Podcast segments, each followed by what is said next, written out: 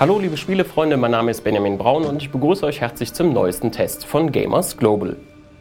Nachdem ich bereits vor einigen Monaten Man of Medan das Auftaktkapitel zu Supermassive Games Horror Adventure The Dark Pictures Anthology für euch erlebt habe, habe ich nun im Nachfolger Little Hope versucht, alle fünf Spielfiguren lebend ans Ende zu bringen. Als Anmerkung noch vorab, ich werde natürlich auf mögliche Story-Spoiler verzichten. Aufgrund einer Vorgabe durch Publisher Bandai Namco sind im Video zudem ausschließlich Spielszenen ungefähr aus den ersten 60 Minuten zu sehen. Das Abenteuer beginnt mit einer Szene in den 1970er Jahren im Haus einer sechsköpfigen Familie in Neuengland. Die Familie hat offenkundig so einige Probleme, die nicht nur aus der Alkoholkrankheit des Vaters bestehen. Was die Familie noch nicht ahnt, ist, dass der jüngste Spross, ein ziemlich verstört wirkendes kleines Mädchen, ein Feuer verursachen wird, in dessen Folge scheinbar sämtliche Bewohner zu Tode kommen. Die eigentlichen Spielfiguren von Little Hope treten erst nach diesem kurzen Prolog in Aktion, nachdem ihr Bus im namensgebenden Provinznest verunglückt. Verantwortlich dafür ist ein kleines Mädchen, das mitten in der Nacht plötzlich auf der Straße auftaucht. Zu diesem Zeitpunkt weiß nur der Spieler, dass das Mädchen exakt so aussieht wie das, das dem Brand im Prolog zum Opfer fiel.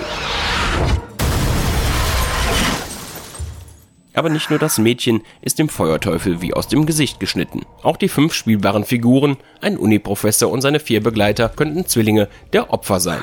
Aber nicht nur besagte Familie weist eine große Ähnlichkeit zu den eigentlichen Protagonisten auf, sondern auch eine andere aus dem 17. Jahrhundert. Im Rahmen dessen geht es unter anderem um Hexenverfolgung und Teufelsaustreibung, wobei ihr mit den fünf steuerbaren Charakteren aus der Gegenwart auch direkt in eigentlich vergangene Ereignisse eingreifen könnt. Der Grundaufbau der Handlung ist also schon mal ziemlich spannend, zumal die eingewobenen, an Silent Hill erinnernden Elemente wie Nebel oder die Unmöglichkeit, den Ort zu verlassen, für Gruselstimmung sorgen. Grässliche Kreaturen, die sich an eure Fersen heften, sorgen immer wieder für Schreckmomente und fördern meine Angst um das Leben meiner Helden. Die Spielmechanik selbst verändert sich dabei nicht wirklich im Vergleich mit dem direkten Vorgänger oder dem zuvor von Supermassive Games entwickelten PS4 Horror Until Dawn. In Fluchtabschnitten gilt es also weiterhin kleine Quicktime-Events zu absolvieren, wobei Little Hope hier neuerdings zunächst eine Vorwarnung einblendet, dass in Kürze ein QTE ansteht. Hinzu kommen in diesen Abschnitten häufig auch extrem schnelle, direkte Charakterwechsel, die ihren Teil zu einer erhöhten Dynamik und Dramatik der Situation beitragen. Es gibt jedoch auch viele, meist ruhigere Erkundungsabschnitte mit der Taschenlampe, in denen ihr am Rande etliche optionale Geheimnisse sowie in Bildern versteckte Hinweise auf Szenen mit womöglich tödlichen Konsequenzen aufspürt. Das alles, das kennt ihr so ähnlich eben auch aus dem Vorgänger. Darüber hinaus trefft ihr wie gehabt unzählige Entscheidungen, ob ihr etwa versucht, euch vor einem Verfolger zu verstecken bzw. lieber wegrennt oder ihr in einer bedrohlichen Situation lieber der älteren Begleiterin Angela oder dem leicht arroganten Professor John zur Hilfe eilt. Gerade die kleineren Dialogentscheidungen, die wie gehabt meist eher unbedeutenden Einfluss auf die Gemütsstimmung der Beteiligten haben, wirken sich tendenziell langfristiger aus, haben also selten direkte Konsequenzen, können sich später aber dennoch rächen.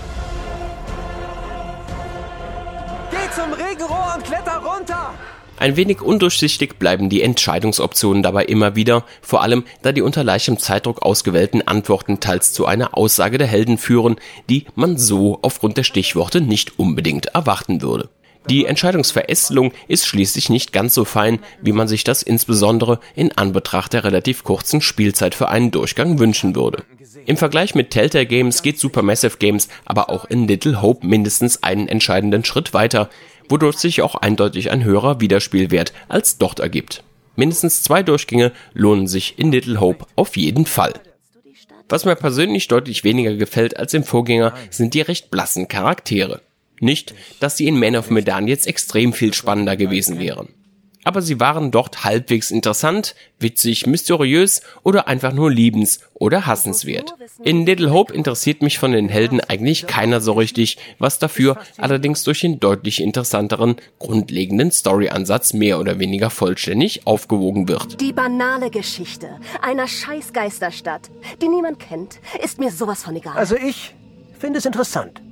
Meine Testversion auf der PS4 zeigte indes noch ein paar Bugs wie fehlende oder auf Englisch abgespielte Dialogzeilen in der deutschen Fassung, die allerdings genauso wie ein paar andere vernachlässigbare Bugs mit dem vorab noch nicht verfügbaren Day One Patch bereinigt werden sollen. Das gilt hoffentlich auch für einen Fehler, durch den bei mir einmal das Spiel abstürzte, was ärgerlicherweise das gesamte Safe Game zerschossen hat und ich nochmal komplett von neu beginnen musste. Sorry. Haben Sie unseren Busfahrer gesehen? Was? Er ist weg. Verschweigen möchte ich allerdings auch nicht, dass das Spiel technisch deutlich zulegt im Vergleich zu Man of Medan. Das heißt, Tearing, Bildstillstände und ähnliche Sachen, die gibt es entweder gar nicht mehr oder zumindest nur noch in absoluten Ausnahmefällen.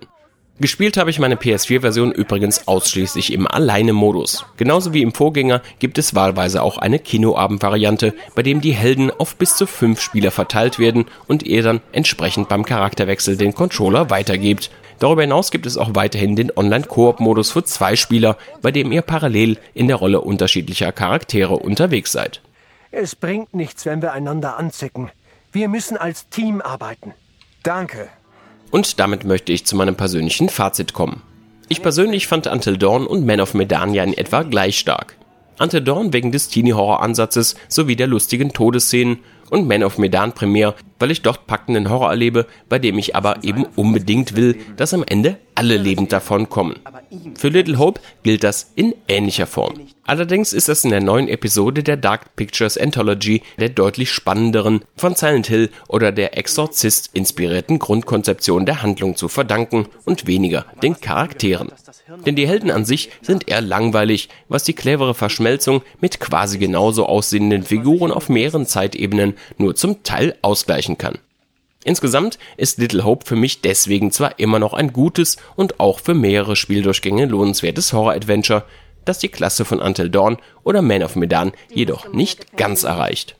Meine persönliche Wertung lautet deshalb 7.5 von 10. Diesen Test gibt es als Video, Audio und Text. Alle weiteren Details zum Spiel findet ihr wie immer auf gamersglobal.de. Solltet ihr uns auf YouTube zusehen, freuen wir uns wie immer über ein Like und ein Abonnement unseres Kanals. Hey. Schau dir das an.